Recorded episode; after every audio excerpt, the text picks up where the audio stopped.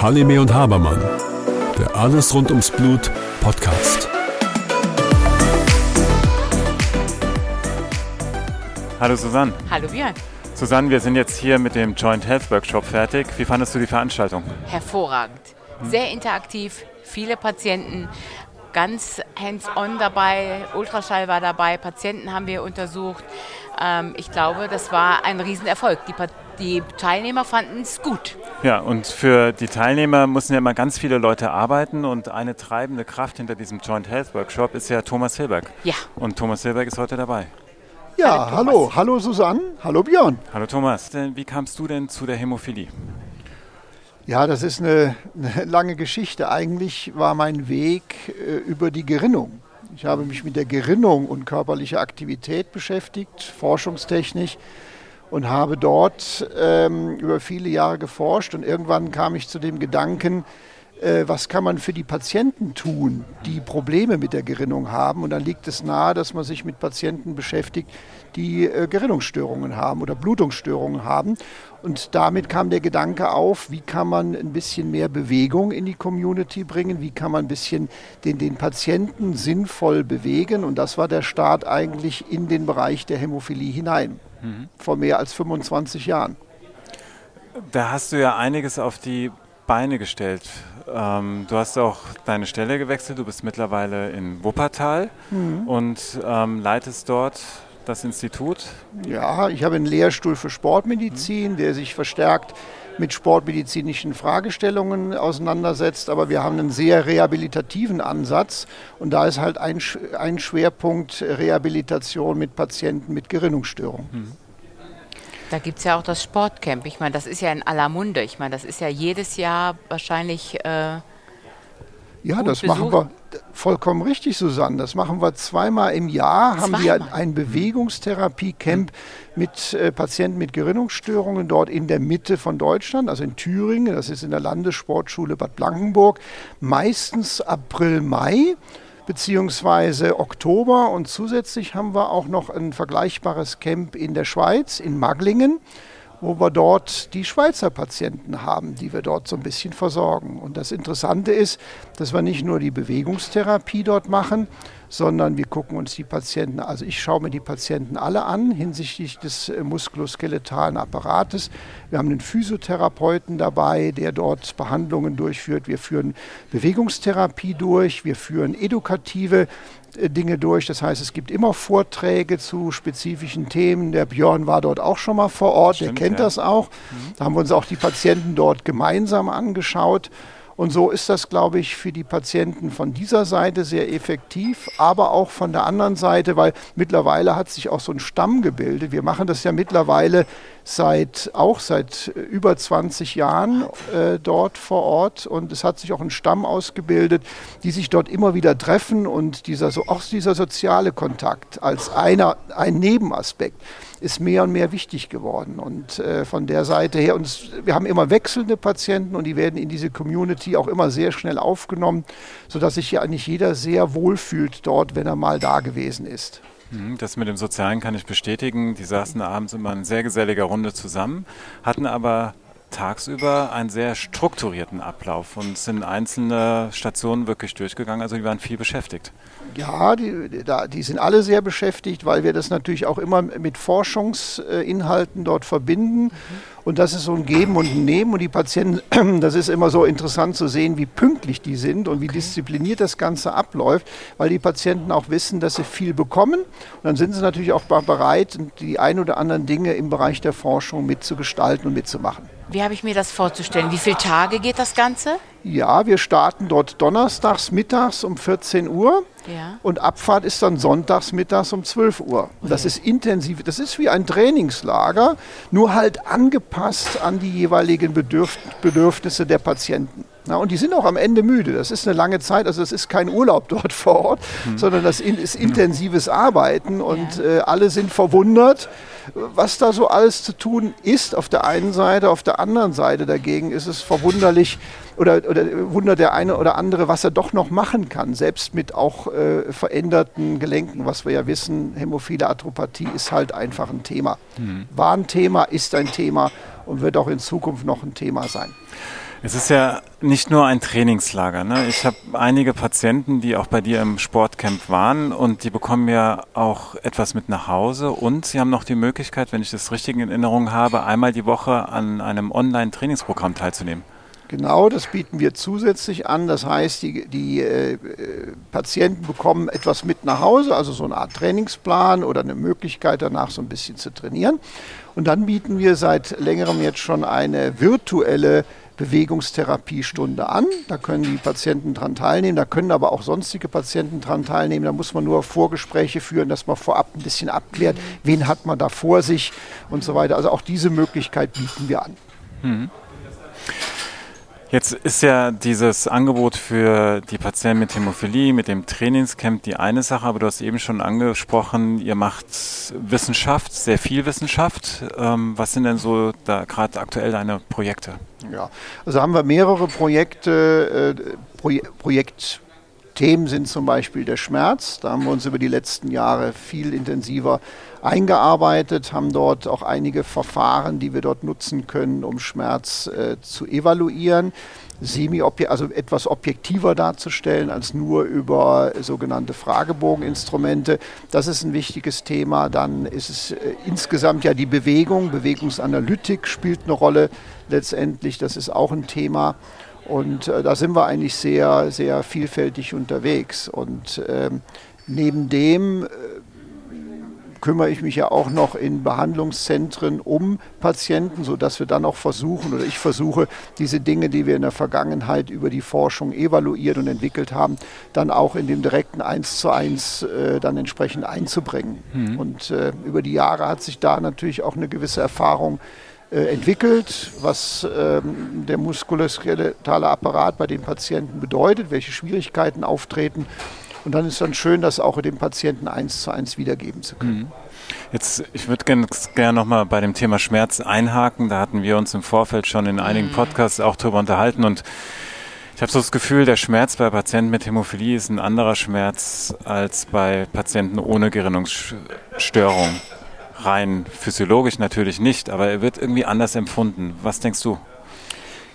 Ich denke, das sind viele Prozesse, die da eine Rolle spielen, aber es sind natürlich auch vor allen Dingen Coping-Prozesse. Wenn jemand einen chronischen Schmerz über viele Jahre hat, geht er anders mit diesem Schmerz um.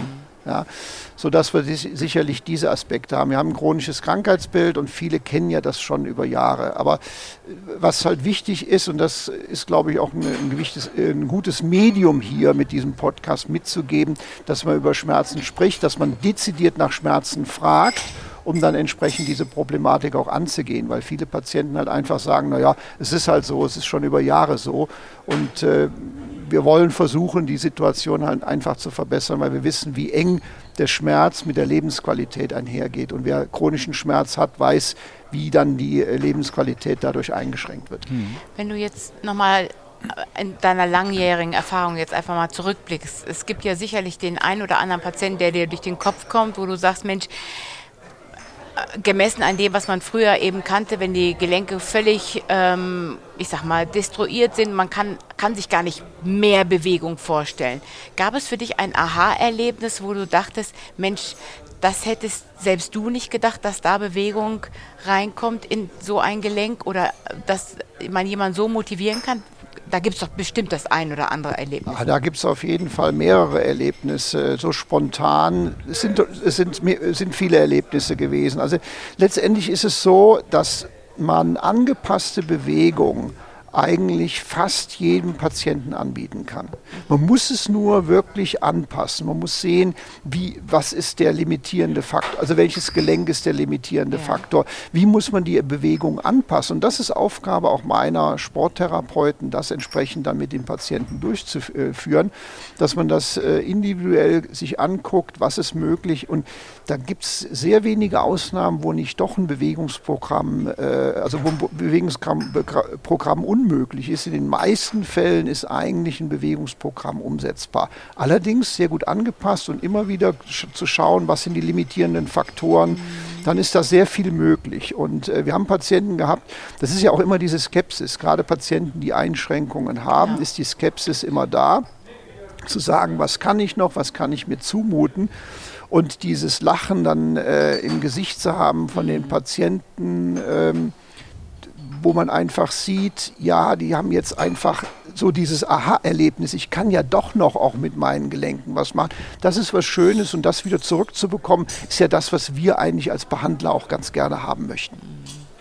Da zeigt sich, ne? Bewegung, Bewegung. Also richtige Bewegung. Ah, richtige, Be richtige Bewegung, richtig, ne? Aber ja. das zeigt sich ähm, dass eins der wichtigsten Dinge in Bewegung bleiben und äh, Unterstützung zu bekommen und dass dann jeder sich bewegen kann. Mhm. Letztendlich, ne? Und ich glaube, das ist eigentlich eine Botschaft, die eigentlich für jeden gilt. Und das Ganze jeden richtig bewegen. Jeden mhm. richtig bewegen. Jeden richtig bewegen, genau. Und das Ganze individualisiert, das hast du, glaube ich, auch in einem Namen festgehalten mit dem der individualisierten Sporttherapie.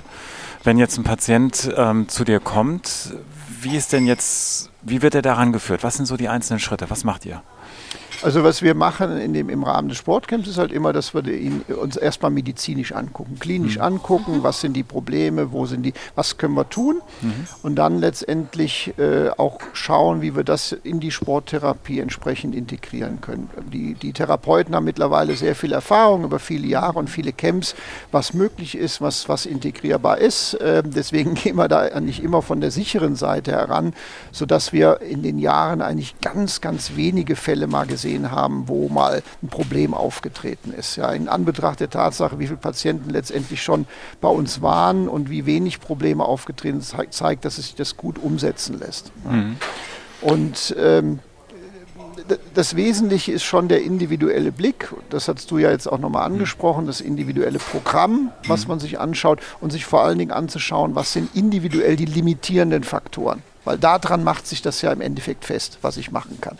Ja. Und angepasst daran die individuelle Therapie bezüglich der Gerinnungsfaktoren. Ich mhm. glaube, das ist auch nochmal ein wichtiger Punkt von uns, von seitens der Gerinnungsphysiologie äh, letztendlich zu sehen. Das heißt, überall dort, wo wir sagen, da könnte, könnten mehr Blutungen auftreten oder äh, aufgrund der Mehraktivität die äh, Substitution dementsprechend anzupassen und dann gegebenenfalls, wenn man mehr Muskelaktivität auch wieder anders anzupassen. Aber ich glaube, mit dem Weg zusammen das ist ein interdisziplinäres Arbeiten. Das macht ja unsere Hämophilietherapie aus. Das ist ja auch die Stärke, dass wir unsere Expertise aus den unterschiedlichen Bereichen einbringen. Und die Basis ist natürlich die hämostasiologische Therapie, weil sonst sind wir von der rehabilitativen Seite, orthopädischen, muskuloskeletalen Seite natürlich immer im Hintertreffen, weil die Basis ist natürlich immer die gute hämostasiologische Therapie. Und das finde ich so schön an dem Programm, weil wir, wir haben ja viele Sportangebote, die du multimedial überall findest, aber genau. da ist die Medizin immer noch die Basis und die brauchen wir wirklich bei, in der Behandlung dieser Patienten und darauf auffußend kann man dann eben den Sport anbieten. Das ist perfekt. Ähm, hm. Wie ist, sind denn so die Altersstrukturen in solchen Camps? Das ist, äh, also wir, wir haben dort ältere Patienten dabei, wir haben jüngere Patienten dabei, das ist schon sehr durchmischt. Wir haben, in, wir haben dort in diesem Bereich, sagen wir mal, einen Tick vielleicht die Patienten, die auch schon das ein oder andere Problem haben. Aber was wir jetzt in den letzten Jahren gesehen haben, dass wir, dass wir zunehmend auch von den jüngeren Patienten nachgefragt werden, weil die dann auf einmal auch in den Zentren darauf aufmerksam gemacht werden, mhm. dass es solche Möglichkeiten gibt. Und was mich manchmal verwundert ist, ich mache das ja seit vielen, vielen Jahren und denke, eigentlich jeden erreicht zu haben. Und dann kommt ein Patient zu uns und sagt, ach, wenn ich das früher gewusst hätte. Mhm. Ja, man ja. weiß aber oft nicht, wie oft es ihm vielleicht doch angeboten worden ist und er jetzt gerade was anderes im Fokus hatte. Ne? Das muss man ja immer gucken. Aber das mhm. ist doch schon mal ein guter Anlass, das wirklich auch äh, mitzubewerben. Ähm, das heißt, man kann das in seinen Zentren anfragen, äh, diese Sportcamps. Ähm. Die meisten Zentren kriegen eigentlich regelhaft von uns Informationen, mhm. die kriegen regelhaft Flyer, die dort auslegen. Aber letztendlich kann man bei mir anfragen oder bei euch anfragen. Ihr wisst mhm. ja, wo ihr das hinzuleiten habt. Also wenn, weil ihr ja die Chefin und der Chef des Podcasts sind, soll man sich an euch wenden, dann könnt ihr das entsprechend weiterleiten. Genau, aber ihr habt auch eine Internetseite, ne? Man findet euch auch im Internet. Das ist vollkommen richtig. Mhm. Unter hämophilia-exercise.de www.hämophilia-exercise.de mhm. kann man uns wunderschön finden. Sehr gut.